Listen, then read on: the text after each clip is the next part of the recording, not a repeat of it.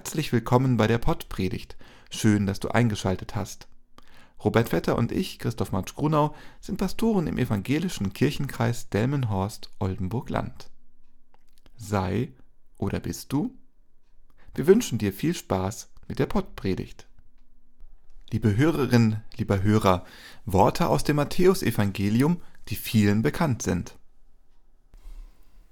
Ihr seid das Salz der Erde. Wenn nun das Salz nicht mehr salzt, womit soll man salzen?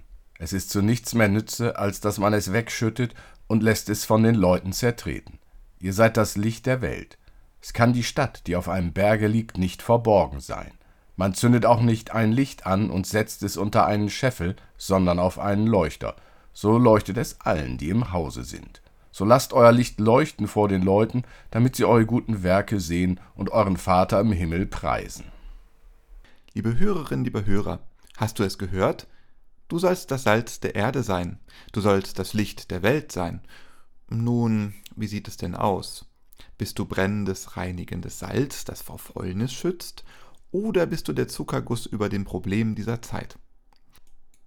Bist du Licht, das erhellt und den Weg zeigt, oder eine Tranfunzel? So lasst euer Licht leuchten vor den Leuten, damit sie eure guten Werke sehen und euren Vater im Himmel preisen, sagt Jesus bei Matthäus. Hand aufs Herz. Welche Wirkungen gehen von dir aus? Tröstest du Leidende, richtest du Bedrückte auf, versöhnst du Streitende? Wo schaffst du es, den anderen die andere anzunehmen und freundlich mit ihm oder ihr umzugehen, auch wenn er oder sie einen anderen Lebensstil oder eine andere politische Einstellung hat?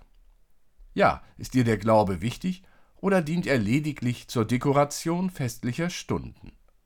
Du sollst das Salz der Erde und das Licht der Welt sein. Du bist die Stadt auf dem Berge. Dann tu doch was.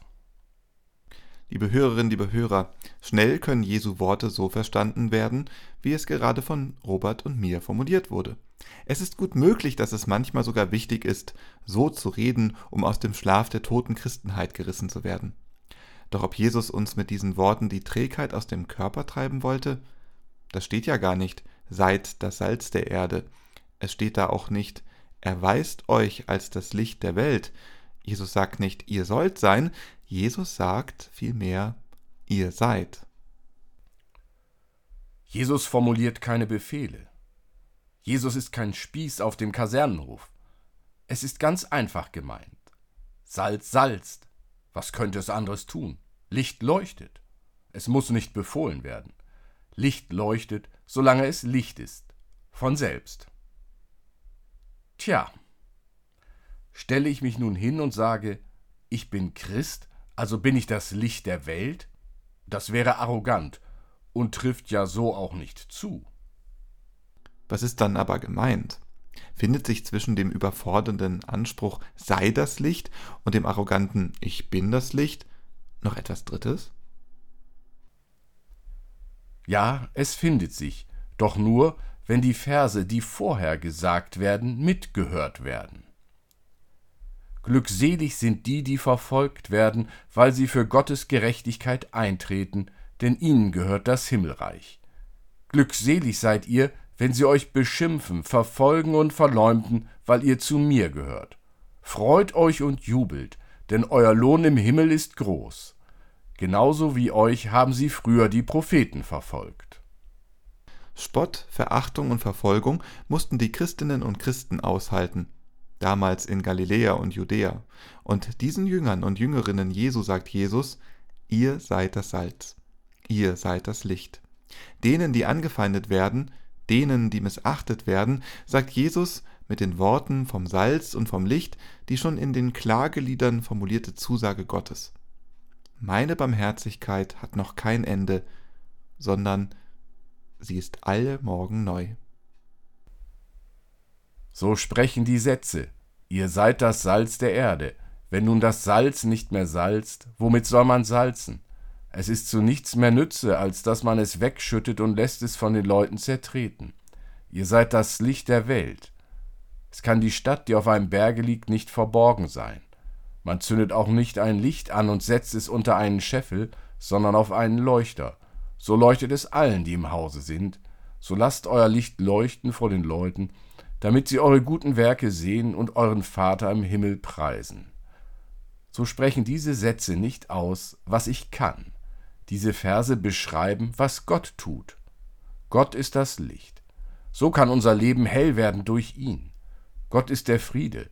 So können wir uns miteinander versöhnen. Gott ist die Vergebung. So darf für dich und mich das Leben weitergehen.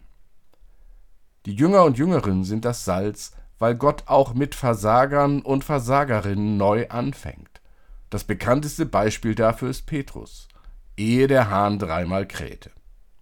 Wahrlich keine Lichtgestalt dieser Petrus, aber doch wird er zu Fels, zum Felsen. Nicht weil die Jünger und Jüngerinnen Christi dolle Supermenschen wären, nennt Jesus sie Licht der Welt. Oder weil es in den Gemeinden so viele Lichtgestalten gäbe. Nein, er nennt sie das Licht der Welt, um klarzustellen, dass Gott auch die nicht vergisst, die sich im Dunklen befinden. So dreht sich der Text aus dem Evangelium nicht vordringlich um unser Handeln, sondern um unseren Glauben. In der Gewissheit leben, dass ich mich nicht in das rechte Licht drücken muss, weil Gott mich so nimmt und vergibt. Wo Christen und Christinnen in dieser Gewissheit leben können, strahlt es aus. Die Welt lebt ja nicht von den Menschen, die sich bei Instagram oder TikTok so vollkommen austeilen, sondern die Welt lebt von Menschen, die verzeihen können, weil ihnen selbst verziehen wurde. Die Welt lebt auch nicht von denen, die Macht haben und sich durchsetzen, sondern von solchen, die andere tragen und wo es sein muss, auch einmal ertragen. Heinrich Böll hat einmal gesagt, ich überlasse es jedem Einzelnen, sich den Albtraum einer heidnischen Welt vorzustellen oder einer Welt, in der Gottlosigkeit konsequent praktiziert würde. Unter Christen ist Barmherzigkeit wenigstens möglich, und hin und wieder gibt es sie. Christen, und wo einer auftritt, gerät die Welt in Erstaunen. Ihr seid das Licht der Welt, ihr seid das Salz der Erde. Wir müssen unsere Umwelt nicht blenden oder ihr die Suppe versalzen. Die Christenheit muss auch nicht eine riesige Gemeinschaft sein oder in jedem Land den Präsidenten stellen, um dem Auftrag Jesu gerecht zu werden. Es geht nicht um die große Zahl, es geht um den Glauben. Es hängt davon ab, ob wir Jesus Christus ernst nehmen.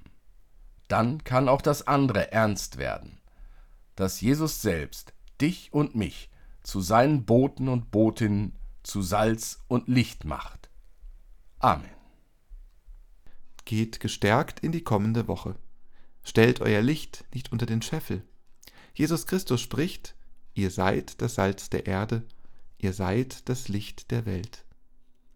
Gottes Glanz leuchte auf euren Gesichtern, so segne und behüte euch der lebendige Gott, Vater, Sohn und Heiliger Geist. Amen.